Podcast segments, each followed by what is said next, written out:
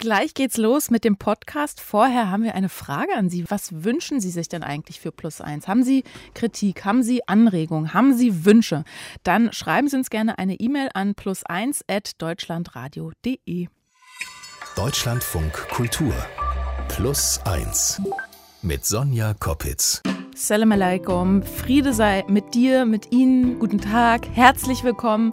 Internationale Begrüßung heute, denn mein Plus eins ist Tochter ägyptischer Eltern, hauptsächlich allerdings in Franken aufgewachsen und eigentlich ist sie Berlinerin. Und was das Allerwichtigste ist, sie ist eine meiner besten Freundinnen und deswegen war sie auch schon mal mein Plus eins. Damals ging es unter anderem ums Mutterwerden und Sein und ich begrüße Marwa El-Desuki. Salam alaikum. Aleikum Salam. Du sprichst meinen Namen jetzt viel besser Ja.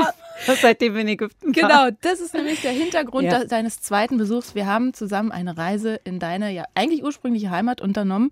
Und es ist ein Wunder, dass wir wohlbehalten zurück sind, muss man wirklich sagen, dass wir in dieser Konstellation hier sind, weil wir waren gerade eben nach unserem Abenteuerurlaub, wollten am Flughafen unseren bezahlten und pünktlich stattfindenden Flug antreten. Ja. Da wurde uns gesagt, an der Gepäckaufgabe geht aber nicht. Aber ich finde, wie die mit uns umgegangen sind, er ist ja wirklich vom Schalter, also er saß am Schalter und dann ist er aufgestanden und hat zu mir gesagt, ich muss Ihnen jetzt eine traurige Nachricht übermitteln, hat er mir auf Arabisch gesagt, weil ich sehe ja auch, Sie sind mit einem Sohn und Sie sind mit einer deutschen Frau hier.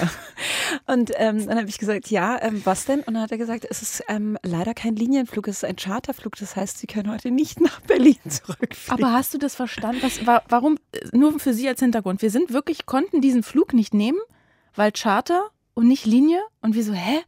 Erstmal lagen die Nerven blank. Mhm. Isaiah, dein Sohn, knapp drei, musste bespaßt werden, weil wir dann halt fünf Stunden später geflogen sind und auch nicht nach Berlin, sondern nach Leipzig. Wir Ja. mussten uns noch einen Transfer organisieren. Und das alles, weißt du, so bei draußen 35 Grad. Was hast du in dem Moment gedacht, als der Mann dir das gesagt hat am Schalter? Ich dachte, oh Gott, wie, wie soll ich das Sonja jetzt erklären? Sie wird mich umbringen. Das war eigentlich meine größte Sorge, weil ich wollte unbedingt, dass du eine schöne Reise hast und ich wollte auch, dass du zurückgehst und sagst, boah, ich muss wieder nach Ägypten.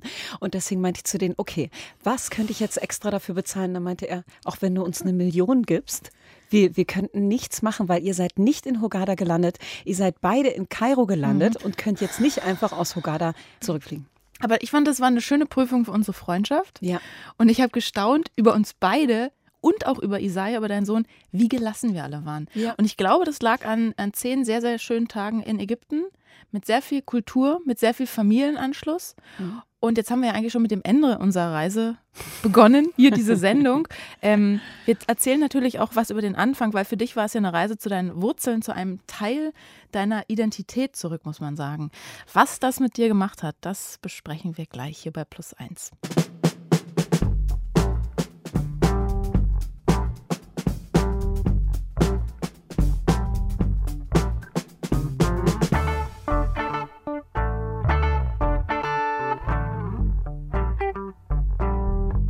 Zehn Tage Urlaub mit der besten Freundin oder dem besten Freund, das kann schwierig sein, habe ich gehört. Mein ähm, geschätzter Kollege Kolja, der ungern in der Sendung gegrüßt wird, hallo Kolja, der hat vorher gesagt, oh, das ist spannend und so, vielleicht zerstreitet ihr euch, da will ich ja ganz viel hören. Aber muss man sagen, äh, bei, bei uns ist es nicht vorgekommen. Mein Plus eins heute ist meine Freundin Marwa. Ich war gerade mit ihr, ihrer Mutter und ihrem dreijährigen Sohn in Ägypten. Erst Kairo. Und da haben wir ja bei deiner Cousine gewohnt. Du hast von vornherein hast du mich schon gewarnt und hast gesagt, oh, hoffentlich kriegst du keinen Kulturschock. Ja, weil, weil Maha ist eine meiner Cousinen, die Burka trägt. Mhm. Und sie hatte gesagt, wenn du irgendwie ein Problem damit hast oder wenn du ein bisschen Angst davor hast, Mhm. dann hat sie schon ein Hotel rausgesucht, das ist genau die Straße gegenüber. Und dann kannst du da schlafen. Das ist total strange. Was für ein- im Nachhinein, ne? Ja, was für ein Gedankengang. Wir reden da auch nachher Ja, gleich noch drüber, ja. über die Verschleierung und wie das so für war. Ähm, aber du hast ja auch diesen Teil deiner Familie, den wir besucht haben, ja 15 Jahre, glaube ich, nicht gesehen. Ja. Für mich war es einmal in erster Linie Urlaub, Kultur kennenlernen und so. Ich war ja so, so Mitbringsel von dir quasi und habe aber gemerkt, oh, wie schön es ist. Ich kriege auch gleich so einen Familienanschluss mit. Wie war es denn für dich, diese Reise zu deinen Wurzeln zu machen? Warum war dir das auf einmal jetzt nach 15 Jahren, sag ich mal, so wichtig? Weil ich, ähm, ich moderiere noch bei Cosmo und ähm, wir, wir haben da ja auch viele arabische Künstler, die wir spielen. Und jedes Mal, wenn ich irgendjemanden zum Interview habe oder jedes Mal, wenn ich irgendjemanden treffe, der, der vielleicht einen arabischen Namen hat, mhm. sage ich direkt auf Arabisch, Ida, Ida mit Kelem Arabi. Und das heißt, sprichst du auch Arabisch? Ja. Und dann sagen ganz oft Leute, nee, nee, also mein Vater ist ähm, äh, vielleicht äh, Araber oder mein Vater kommt aus Tunesien oder meine Mutter aus Marokko. Weil ich immer dieses Zugehörigkeitsgefühl mhm. dann, dann verspüre und immer das Gefühl habe, oh Mann, ich vermisse es so, ich vermisse es so, Arabisch zu sprechen. Meine Mutter lebt ja ein halbes Jahr im Jahr in, in Ägypten. Mein Vater spricht nur Deutsch. Äh, mhm. Der, der, auch wenn ich mit ihm Arabisch spreche, er antwortet auf Deutsch. Ach, ja, er, er möchte irgendwie gar nicht mehr mhm. Arabisch sprechen. Und ähm, ja, sonst habe ich keinen großen Kontakt mehr zu Ägyptern. Und meine Schwester lebt in Kuwait und die andere Schwester lebt in Potsdam. Das ist auch weit weg von Berlin für mich gefühlt. und ähm, ja, deswegen hatte ich so das Gefühl, wer, wer bin ich eigentlich? Mhm. Bin ich eigentlich noch so sehr Ägypterin und, und ähm, kann mein Herz wieder so richtig schlagen und ich habe wieder das mhm. Gefühl, oh Gott, ich muss öfter nach Ägypten fliegen. Und was hat dein Sohn damit zu tun? Der ist mittlerweile ja, der wird bald drei. War das dir auch nochmal wichtig, das ihm zu zeigen? Weil dein Mann ist ja Türke. Ja. Also dein Sohn spricht auch oder versteht eher Türkisch als Arabisch. War dir das auch irgendwie wichtig, dass Isaiah das nochmal so mitkriegt? Ja, auf jeden Fall. Wir waren letztes Jahr in der Türkei und ähm, ich hatte schon das Gefühl, Isaiah hat das geliebt, äh, als wir dort waren, das Essen, die Kultur. Ich liebe ja auch die Türkei. Aber ich hatte so das Gefühl, er muss auch unbedingt meine mhm. Familie kennenlernen. Also er kennt nicht den Großteil meiner Familie. Er kennt meine Geschwister und meine Eltern. Mhm. Aber den Rest, meine Cousinen, meine, meine Tante, all die, die, mit denen hat er ja gar keinen Kontakt gehabt. Und deswegen dachte ich schon, oh Gott, oh, hoffentlich wird das für ihn schön und habe extra so einen Plan gemacht, dass er auch immer Highlights hat. Mhm. Ich habe bei deiner Familie aber auch den Eindruck gehabt, dass du die auch alle gar nicht so richtig mehr kennst, weil es sind so ja. viele, die uns dann ja quasi in der Wohnung deiner Cousine noch zusätzlich besucht haben. Die sind extra noch angereist, vier Stunden mit dem Auto, weil ja. sie gesagt haben, oh Marwa aus Berlin, die entfernte Verwandte ist mal wieder im Land, wir fahren da alle hin. Ja. Also es kamen ja Cousinen, Cousins, Nichten, Neffen, also ich glaube Leute auch, wo gar kein Wort mehr für das Verwandtschaftsverhältnis existiert. Alle haben Geschenke mitgebracht, du hast Tonnen von Schokolade aus Deutschland oh importiert, oh Gott, du hast Geld verschenkt, deine Cousine Merha stand den ganzen Tag, eigentlich eine ganze Woche in der, in der Küche, der Tisch stand voller Essen. Ich glaube, wir waren insgesamt 15, 20 Personen. Es ging laut zu und ich habe mal heimlich mein Handy mitlaufen lassen. Wir können da mal kurz reinhören.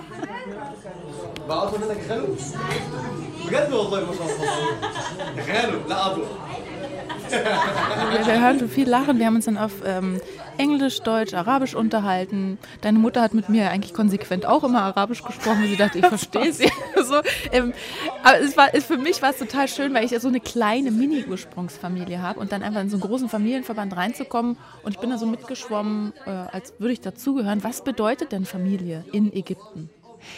Also erstmal, du bist da so mitgeschwommen, du bist angekommen und ich hatte sofort das Gefühl, also meine, meine, meine Cousine, äh, mein, die, die Kinder meiner Cousine Selma und Sofiane, die, ähm, Selma ist 24, Sofiane ist 20 und beide haben dich ja sofort mit offenen Armen äh, willkommen geheißen. Du bist um 23 Uhr angekommen, hast erstmal ein Acht-Gänge-Menü ja, bekommen. Wirklich? Also es war wirklich unnormal. Ähm, und äh, das war, direkt haben sie ja auch gesagt, du kommst ihnen so bekannt vor. Mhm. Und sie hatten auch sofort das Gefühl, als ob du zur Familie gehörst. Ja, ich ja auch. Also das war ja so gegenseitig irgendwie. Ja. Ähm, und jetzt zurück zu deiner Frage. Was bedeutet Familie in Ägypten? Ein ganz, ganz starker Zusammenhalt und äh, dass man sich immer, dass man immer wieder zusammenkommt. Aber bei uns ist es in der Familie so, dass ähm, ich bin ja auch 15 Jahre nicht mehr nach Ägypten geflogen, weil meine Tante ja gestorben ist. Mhm.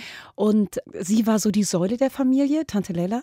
Und wir sind alle, wir haben uns alle immer in ihrem Haus getroffen, weil sie war auch die wohlhabendste von allen. Mhm. Und deswegen äh, haben wir immer einen Strand ausgehabt, wo wir uns alle getroffen haben. Jedes Jahr im Sommer waren wir alle da zusammen. Wie viele wart ihr dann? Boah, ich glaube, wir haben, ich glaube, wir waren insgesamt immer so 20 Leute. Ja. Wir hatten nicht viel Platz. Also wir haben die Matratzen mhm. wirklich auf dem Boden gemacht und dann wurde aneinander so gereiht geschlafen, mhm. bis natürlich dann irgendwann die Jungs 14 waren. Dann mussten wir alle getrennt werden, weil das ist ja dann bei uns so, ne, mhm. dass, äh, dass man dann ein bisschen aufpassen muss. Meine Tante wollte auch immer, dass ich meinen Cousin heirate, also so, so irre, ne, ein bisschen. Und ähm, aber trotzdem war immer das, dass wir alle uns treffen und zusammenkommen. Und das war das erste Mal, auch als mhm. du da warst, mhm dass die sich getroffen haben nach vier Jahren.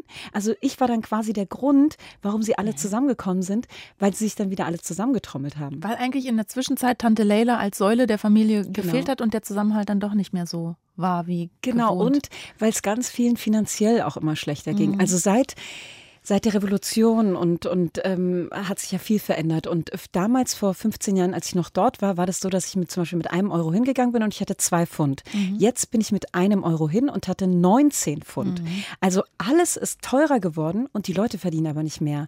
Und dadurch fahren sie jetzt auch nicht mehr so von Mansura nach Kairo, wo wir eigentlich herkommen aus Mansura. Und dadurch, ja, spalten sich viele. Mhm. Und trotzdem, also wenn du jetzt schon das Geld ansprichst, ich habe auch gesagt, du hast auch Geldgeschenke gemacht und wir reden hier in Plus Eins ja auch oft über Freundschaft und ein besonderer Aspekt davon ist, finde ich, eben auch die Gastfreundschaft, die wir Bio-Deutschen jetzt nicht gerade in unserer DNA verankert haben oder nicht so extrem wie die Ägypter und deine Cousine und ihr Mann, die haben ja ihr Ehebett für uns geräumt, damit wir in dem Ehebett schlafen können und haben mi- mich dann, du hast es auch schon gesagt, mit ägyptischen Spezialitäten gemästet, also ich habe glaube ich in zehn Tagen auch zehn Kilo zugenommen.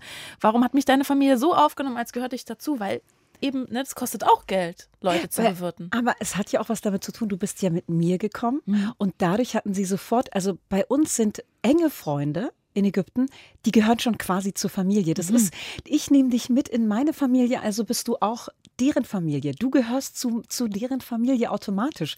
Und äh, man muss sich mal vorstellen, wir sind morgens aufgewacht, Sonja und ich also in einem Bett mit Isaiah. Ja, ähm, ich, ich danke dir auch dafür, dass wir das so machen. Gott, dass du es auch so ausgehalten hast. viel geschlafen. Ja, weil Isaias Fuß war meistens in Sonjas Gesicht. Aber als wir dann morgens aufgewacht sind, kam also Meher, meine Cousine, rein und, ähm, und fragt dann Sonja ganz lieb, ähm, was möchtest du denn für einen Kaffee trinken? Also auf Englisch, ne? Und dann sagt Sonja, oh, ich hätte gern Cappuccino mit Milch. Und dann läuft Meher an mir vorbei und dann sage ich, äh, Meher, äh, hallo, ich bin übrigens auch noch da. Und sie so, du bist Familie, kannst du den Kaffee machen. Ja, damit hat schon ein Unterschied gemacht zwischen Familie und Freunden. Ja, aber dich müssen sie ja erstmal so, dich müssen sie ja, sie wollte ja auch unbedingt, dass wir wiederkommen. Also ich, Und genau, Ne? und das glaube ich ihr auch, weißt du, weil Ja. wir, wir sagen ja hier in unserem Kulturkreis oft, ja, oh, was schön und äh, dass du hier warst und dann sind die Gäste weg und denkst, oh Gott sei Dank, jetzt endlich wieder Ruhe im Haus.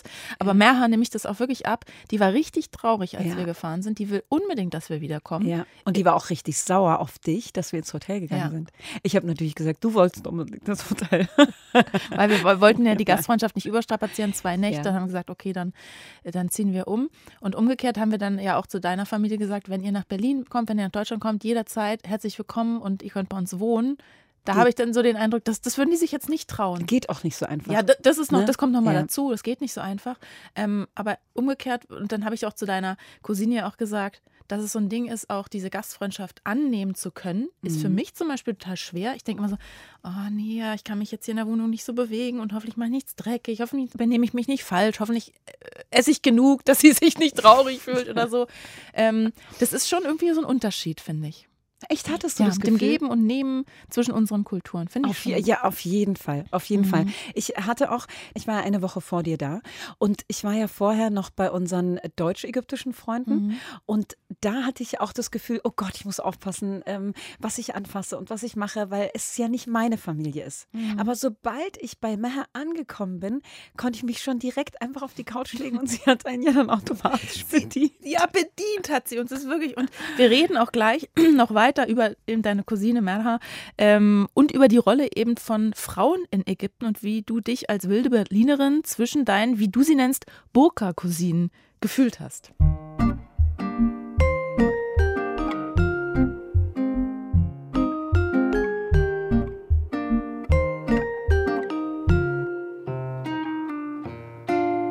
Mein Plus eins, meine Freundin Marwa oder, wie ich auch sage, meine schönste Freundin aus Berlin. Vielleicht sogar die schönste Frau der Stadt, wilde, lange, dunkle Locken. Immer, du lachst immer. Ich finde, das stimmt. Immer top geschminkt, du bist immer top gestylt. Also ähm, selbst wenn du in den Supermarkt gehst, hast du das, was du anhast, ist immer ein Outfit. Ich glaube, ich habe noch nie was doppelt gesehen von deinen Klamotten. Und dann der krasse Kontrast, deine Cousine Merha, die wir in Kairo besucht haben, sie trägt Burka, also zumindest in der Öffentlichkeit oder wenn Männer anwesend sind, also alles schwarz und nur ein Seeschlitz. Und sie tut das mit Stolz, habe ich gelernt und gemerkt. Äh, Ich habe sie auch gefragt, weil das war ja nicht immer so. Sie hat dann irgendwann sich mehr mit dem Islam, mehr mit dem Koran beschäftigt und hat gesagt, so, zack, jetzt ähm, Burka her bedeutet, also wirklich nur zu Hause ist sie unverschleiert. Ich habe sie ja auch ohne Burka kennengelernt, wusste, mhm. wie sie aussieht. Und dann weiß ich noch den Moment, wo dann die Familie zusammenkam, also alle. Dann äh, kam sie halt raus mit ihrem schwarzen Outfit. Mhm. Und ich habe sie natürlich erstmal nicht erkannt. Mhm. Und dann hat sie mich gefragt, ähm, ich bin's, hast du mich gar nicht erkannt? Ich so, ja, ja, doch, an der Stimme, natürlich auch an den Augen. Aber es ist dann erstmal so, du siehst jemanden und dann siehst du auf einmal jemanden nicht mehr. Du siehst nur noch dieses Schwarze. Mhm. Wie war denn das für dich, das so mitzukriegen? Oh, früher, als, ähm, als wir noch jung waren, als wir noch, ich meine, Meher ist ja nicht alt, Meher mhm. ist äh, 44, 44 ja. Jahre alt, da ähm, war Meher ey, wirklich mega sexy. Also ich, ich erinnere mich noch daran, wir waren auf der, auf der Hochzeit ihrer Schwester, auf Raschas Hochzeit und Mer hatte ein knalleng rotes Kleid an, mhm. was so, äh, so einen Seidenschimmer hatte. Ich war ja noch äh, viel jünger und äh, sie hatte so ein enges Kleid an, dass sie am Po, ihr Kleid ist gerissen. Und meine Mutter musste das zunehmen. Das habe ich nämlich ihrer Tochter dann erzählt und ihre Tochter meinte, nee, wirklich jetzt meine Mama? Und ich so, deine Mama kann so gut Bauch mhm. tanzen. Mhm. Und da hat sie ja auch ihren Ehemann ähm, Hassin kennengelernt. Also früher war das nicht so. Und ich weiß noch ganz genau den Moment, als Räder, Räder, meine Cousine, hat damit angefangen, die Burka zu tragen nach ihrer Hochzeit. Ihre Hochzeit war auch wunderschön und sie hatte auch so ein ganz offenes Kleid an. Und das war ja auch total offen. Und dann plötzlich zwei Jahre später komme ich nach Ägypten, auf einmal trägt sie die Burka mhm. und wir haben uns an einem Strandort getroffen und ich wusste es vorher nicht. Mhm. Und äh, ich, ich weiß noch ganz genau, als sie ankam, ich im Bikini und einfach so ein leichtes ähm, Top drüber und auf einmal kommt Redder rein mit der, mit der Burka und ich so, oh Gott, Redder, äh, bist du das? Und dann meinte sie, ja, ich wirklich, ich mache das aus Überzeugung, ich möchte das und ich, ähm, ich habe damit auch gar kein Problem, dass du ein Bikini trägst. Und dann lagen wir auch am Strand und sie hatte diese, diese Burka mhm. an bei 40 Grad Fahrrad und hatte so einen, so einen Sonnenschirm. Und äh, ich daneben, das war für mich. Aber kaufst du es ihnen nicht ab, dass sie es aus Überzeugung machen? Also bei Rada ist es, ist es eine andere Geschichte. Ich kann mit ihrem Mann nicht viel anfangen, weil der sehr extrem ist und äh, er gibt mir nicht die Hand. Und ähm, ich finde es eher respektlos. Ja. Und ich weiß, dass er einen ganz großen Einfluss aus, mhm. auf sie hat und er schottet sie so und ab. Und bei Meha? Weil ich habe sie, ja auch, nicht. Ich hab sie ja auch gefragt und so, wie war das und warum hast du auf einmal angefangen, äh, die Burka zu tragen? Und ich habe ihr das abgenommen, dass sie gesagt hat, ja, sie hat sich mehr mit ihrem Glauben beschäftigt und in, aus ihrer Überzeugung ist es so und sie macht es gern. Ja, weil ihr Mann möchte es eigentlich auch nicht. Mhm. Ihr Mann, Hassan, möchte ja eigentlich nicht, dass sie die Burka trägt. Und sie trägt sie aus Überzeugung, weil sie den, sie geht ja auch zur Koranschule und versucht auch Koran äh, mehr zu studieren, mhm. den Koran. Mhm. Und äh, die, die Auslegung davon. Und sie sagt, es gibt eine Sure, in der steht, dass sie sich verhüllen soll und mhm. dass sie auch ihr Gesicht nicht zeigen soll. Und das hat so im Alltag, weil das habe ich ja dann nur so ein bisschen das Familien- und das Alltagsleben mitgekriegt, so ganz lustige Auswüchse teilweise auch. Ich wusste immer nicht, okay, äh, äh, bei dem großen Familienessen, wie ist sie denn jetzt? Naja, oh, sie hebt natürlich den, die Burka hoch und ja. äh, führt die Gabel runter zum Mund. Dann geht die Burka wieder runter. Mhm. Oder wenn als ein Bote an der Tür geklingelt hat und sie hatte keine Burka an, weil wir waren ja nur unter uns Frauen, mhm. ähm, hat sie sich unterm Tisch versteckt und ihre Tochter ist auch um die Ecke gegangen, weil sie auch ihr, ihr Kopftuch mm. nicht auf hatte, damit der Bote die beiden Frauen nicht sieht. Oder ich habe ein Foto gemacht, da in einem Moment von ihr, wo sie die Burka gerade hochgehoben hat, mm. als Familienfoto, nur für die Familie, nur für sie. Und wo sie gesagt hat, das darf aber kein Mann jemals sehen, weil mm. ihr Gesicht zu sehen ist. Ja.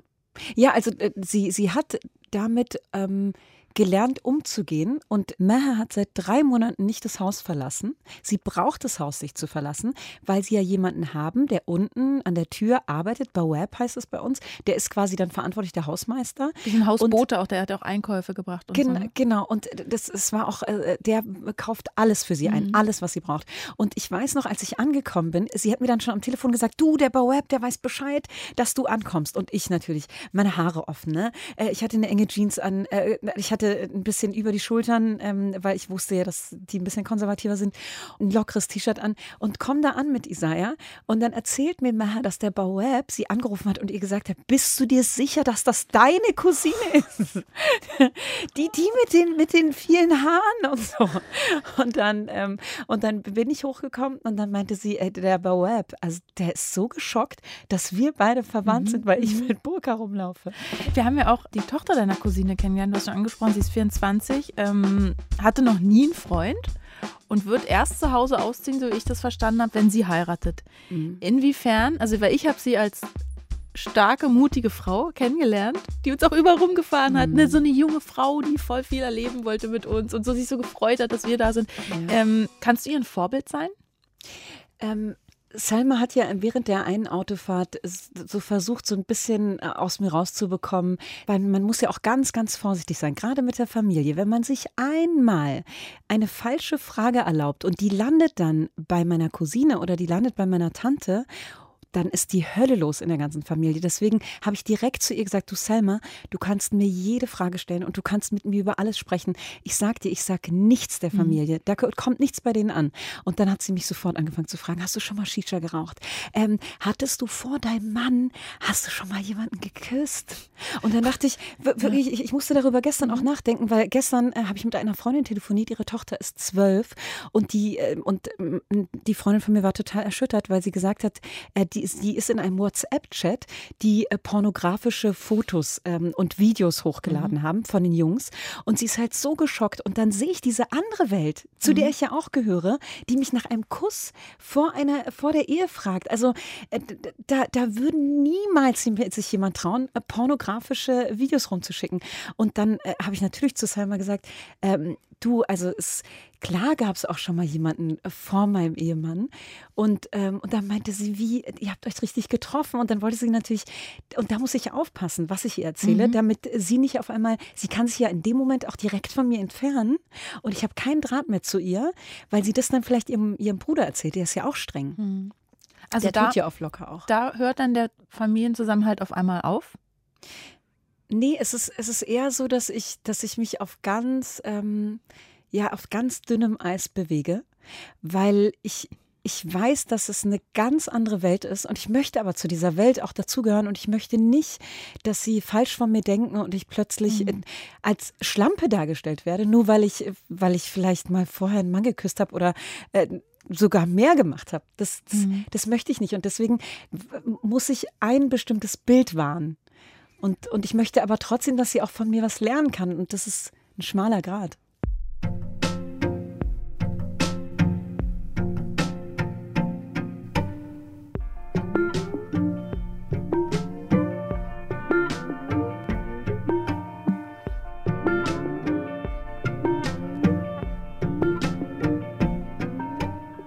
Fünf Tage Kairo mit meiner Freundin Marwa El-Desuki und nach dem Familienbesuch ging es wie angekündigt ins Hotel und das ist ja nicht immer einfach, denn du hattest deinen dreijährigen, fast dreijährigen Sohn Isaiah dabei.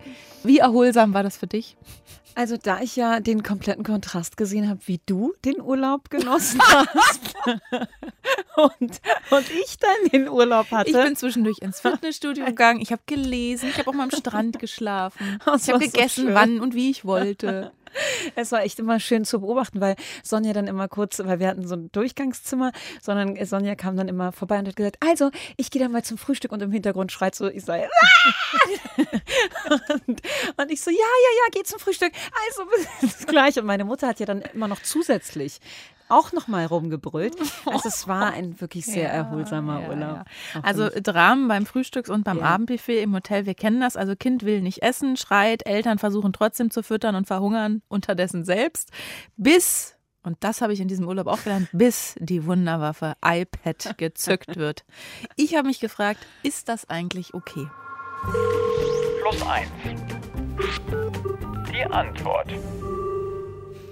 Die Antwort liefert heute Markus Richter, unser Experte bei Fragen rund um Medien und Gesellschaft. Und er ist auch Bonusvater von zwei Kindern und er ist Macher des Podcasts Nur 30 Minuten. Und darin geht es um Kinder und digitale Medien. Deswegen ist er wie gemacht für die heutige Frage. Hallo Markus. Hallo. Hallo.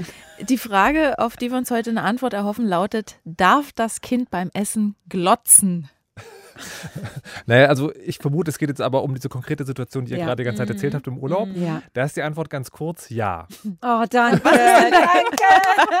aber du musst es wissen, was ist denn da der Unterschied? Warum Urlaub oder Hotel, Restaurant okay und zu Hause dann nehme ich an nicht, oder? Naja, also das ist, glaube ich, dann, also ob zu Hause okay ist, nochmal eine ganz andere Diskussion, die vielleicht heute ein bisschen weit führen würde, wenn man sie an dieser Stelle führt. Aber um zum Urlaub zu kommen, also das, das eine, das Offensichtliche, was ich dazu sagen kann, ist, Kinder sind sehr viel besser darin, Ausnahmesituationen zu erkennen, als wir Mhm. Erwachsene denen das gerne unterstellen. Und natürlich ist es ein ganz großer Unterschied. Ich bin in einem anderen Land, an einem Ort, an dem ich sonst nicht bin, also einem Hotel, und es ist halt eine Ausnahmesituation. Da sind Dinge anders. Da ist auch das iPad anders.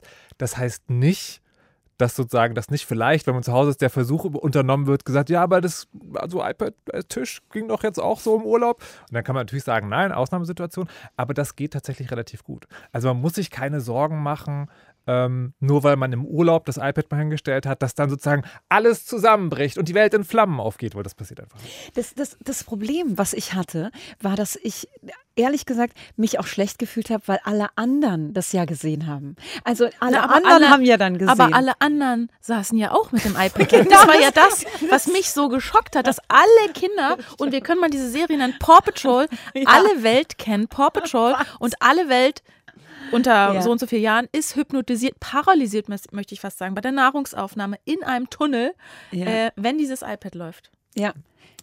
Ich, also vielleicht, vielleicht noch eine andere Sache, die man dazu sagen kann. Wenn man dieses, dieses Ding, also das ist natürlich sozusagen kein wünschenswertes Leben, in dem wir enden wollen. Wir sitzen alle am Tisch, Ja. das Display ist sozusagen fest vor unser Gesicht geschweißt und wir kommen nie davon los. Da will man natürlich nicht hin. Aber Urlaub, das ist eben was Besonderes. Und die Frage ist, will ich die Erziehungsaufgabe, also es gibt ja zwei verschiedene Perspektiven. Die eine ist, auch zu Hause passiert das zu oft, man ist damit nicht einverstanden. Dann müsste man die Frage stellen, ist der Urlaub der richtige Ort, um jetzt mal grundsätzlich Medienerziehung zu beginnen? Ich glaube nein. ja. Und das andere ist, es ist tatsächlich eine Ausnahme. Und dann kann man sich ja fragen, ich bin im Urlaub. Also auch ich muss entspannen und ich bin ja sozusagen ein besseres Elter, wenn ich nicht sozusagen total unter Stress stehe. Und dann ist es natürlich okay, auch mal etwas zu nehmen, was ich vor mir selber als Ausweg sozusagen definiere. Äh, Das Ding war ja, dass wir fünf Nächte in diesem Hotel waren. Und ich habe äh, die ersten zwei Nächte, also die ersten zwei Abende, habe ich das nicht gemacht. Ich habe nicht das iPad mit runtergeholt. Und dann habe ich mit meiner Schwester telefoniert, die selber ein Kind hat. Und die auch in dem gleichen Hotel war. Und die meinte zu mir, sag mal, bist du bekloppt? Du kannst nicht das schöne Buffet genießen. du nimmst das iPad mit und du zeigst ihm Paw Patrol. Und ich so, ey, das ist eigentlich eine super Idee. Danke, Aber das- Martina. Aber das ist ja das Ding, dass du das Essen ja trotzdem nicht genießen konntest. Weil Nee. Es war ja trotzdem Drama. Und du hast, musstest ihn ja trotzdem. Also, um nochmal auf diese Ausgangssituation zurückzukommen, Markus, was du gesagt hast, Urlaub ist ja eine Ausnahmesituation. Ja, das war auch ein ausnahmslos tolles Buffet, was man, und da komme ich jetzt hier so als Achtsamkeitstyp, aber das Kind, das achtet doch dann gar nicht mehr aufs Essen, das schmeckt doch gar nicht, wenn es dann so beim Gucken in dieser Hypnose so reingedruckt betankt wird mit dem Essen. Ja, also da muss ich dazu sagen, äh, da überschätzt man Kinder wiederum. Ne? Also es ist ja immer schwierig, weil wir gucken immer mit erwachsenen Augen auf diese kleinen Menschen. Und ja, Augenhöhe ist total wichtig, aber Essen ist für Kinder was ganz anderes. Und sozusagen, ich kann jetzt nur anekdotische Evidenz anbringen. Ich habe mir mal geleistet, in einem Zwei-Sterne-Restaurant zu essen.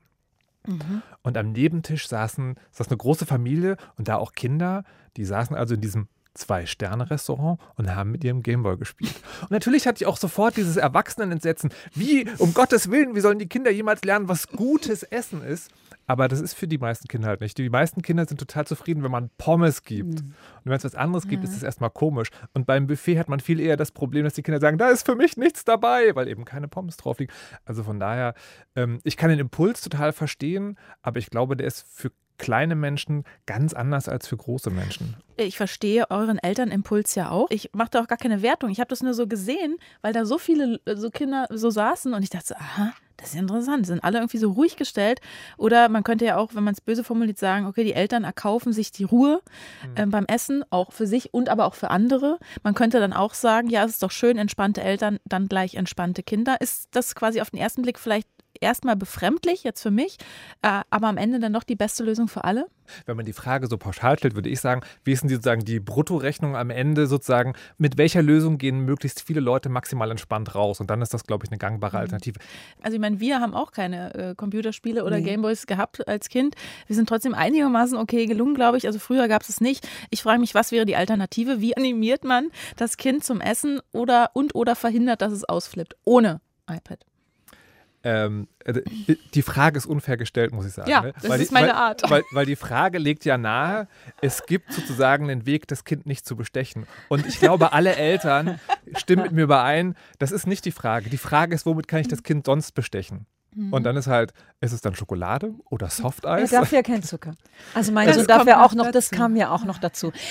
Ich habe auch eine, eine, äh, Frau kennengelernt am Strand und die hat dann zu mir gesagt, nachdem ich ihr gesagt habe, oh Mann, ja, das mit dem iPad und so. Und ich sehe ja hier auch am Strand war es ja auch so, mhm. da lagen ja ganz mhm. viele Kinder auch mit iPad da. Und ich meine, wir waren am Roten Meer. Man könnte buddeln, man könnte ja, schwimmen, alles. man könnte schnorcheln. Ja, und da war auch ein Spielplatz. Und, ähm, und dann meinte sie, du, ganz ehrlich, dein Kind, deine Regeln. Ich so, es stimmt, du hast recht. Mein Kind, meine Regeln. Mir ist egal, was alle anderen. Darf ich, darf ich noch eine Frage an euch beide stellen? Ja. Wie oft hat das Kind euch mit Smartphones gesehen? Na, nächste Frage. Gut. Markus Richter, unser Experte für digitale Medien und das Miteinander im Internet. Vielen Dank, dass du uns die Antwort geliefert hast. Sehr gerne. Danke. Achso, und bevor sich jetzt jemand beschwert, ich habe jetzt immer iPad gesagt, weil wir, das war jetzt das, was wir gerade da vorliegen hatten. Es gibt noch natürlich ganz viele andere Tablets und super Smart Devices von anderen Firmen auf dieser Welt. Vielen Dank.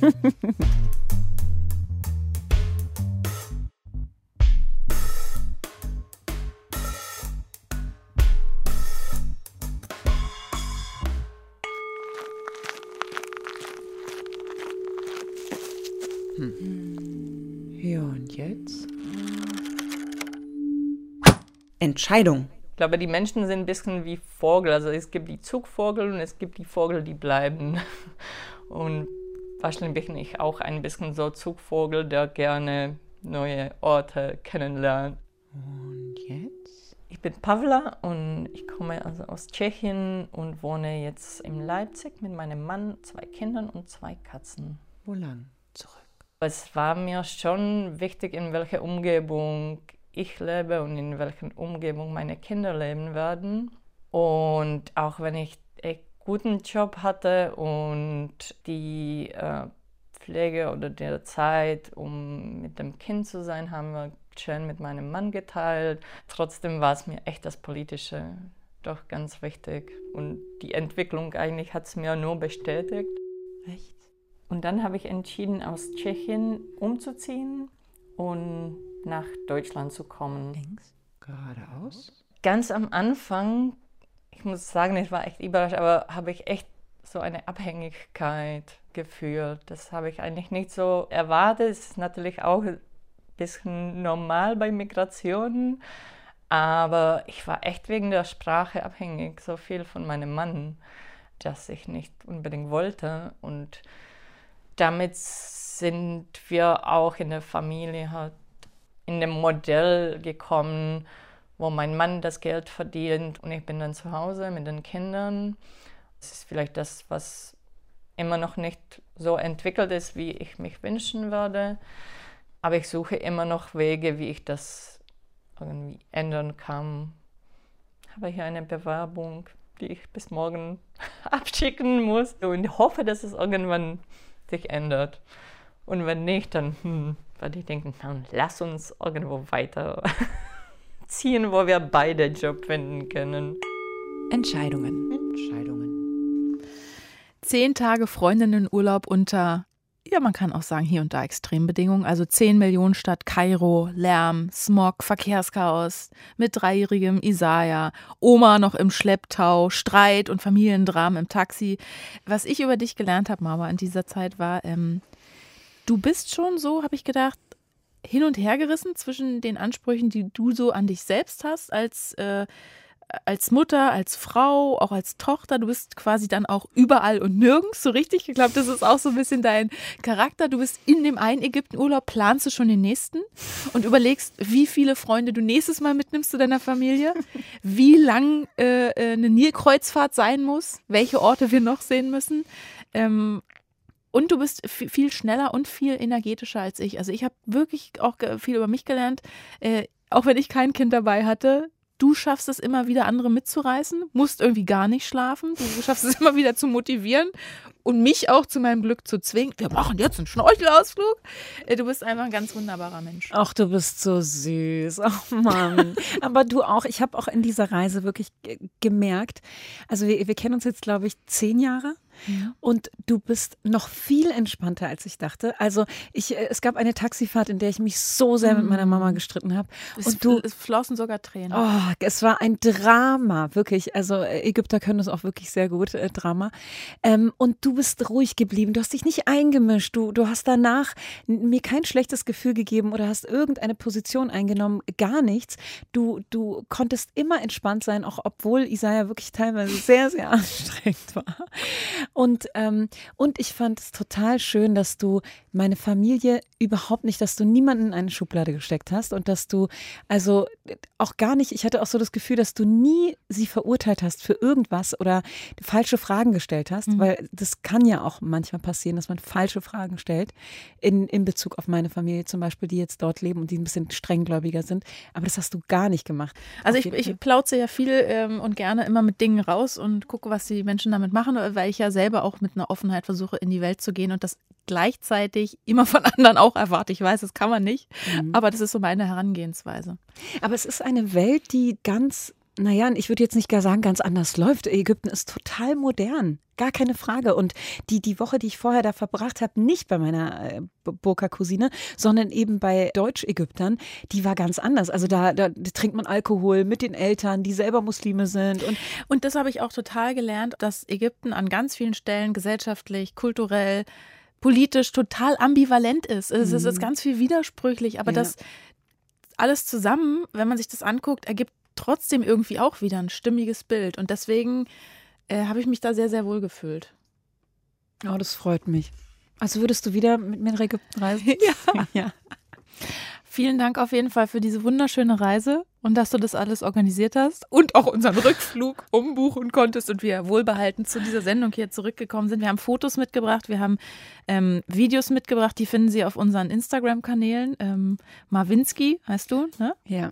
Mich finden Sie unter The Coppets. Also vielleicht einfach mal draufklicken, wenn Sie Lust haben, noch mehr zu sehen. Vielen Dank, dass du heute mein Plus eins warst. Ach, Schukran. Vielen Schukran, Dank. das habe ich auch gelernt. Ja. Danke, danke. In Ägypten sagt man ganz oft Danke, danke. danke. Ja, und danke, dass du mitgekommen bist. Und meine Familie liebt Sonja und fragt jetzt schon, wie geht's ihren Katzen? Wann kommen sie zurück?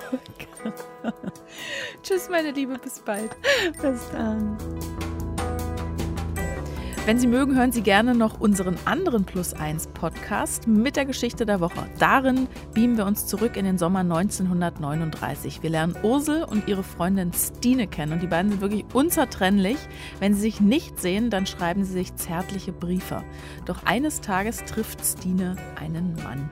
Also ich habe mich so eingestellt, heute würde man sagen programmiert, ja. Ich habe das zu akzeptieren die Heirat habe ich akzeptiert. Und das war auch doch im, im, gesellschaftlichen Leben, spielt die Heirat, Ehe und Kinder kriegen so eine große Rolle. Und dagegen habe ich nicht opponiert. Dagegen wollte ich nicht antreten. Ich bin Sonja Koppitz und verabschiede mich an dieser Stelle. Kommende Woche ist dann hier Utz für Sie da. Sagen Sie schöne Grüße von mir und wir hören uns bald wieder. Bis dann. Tschüss.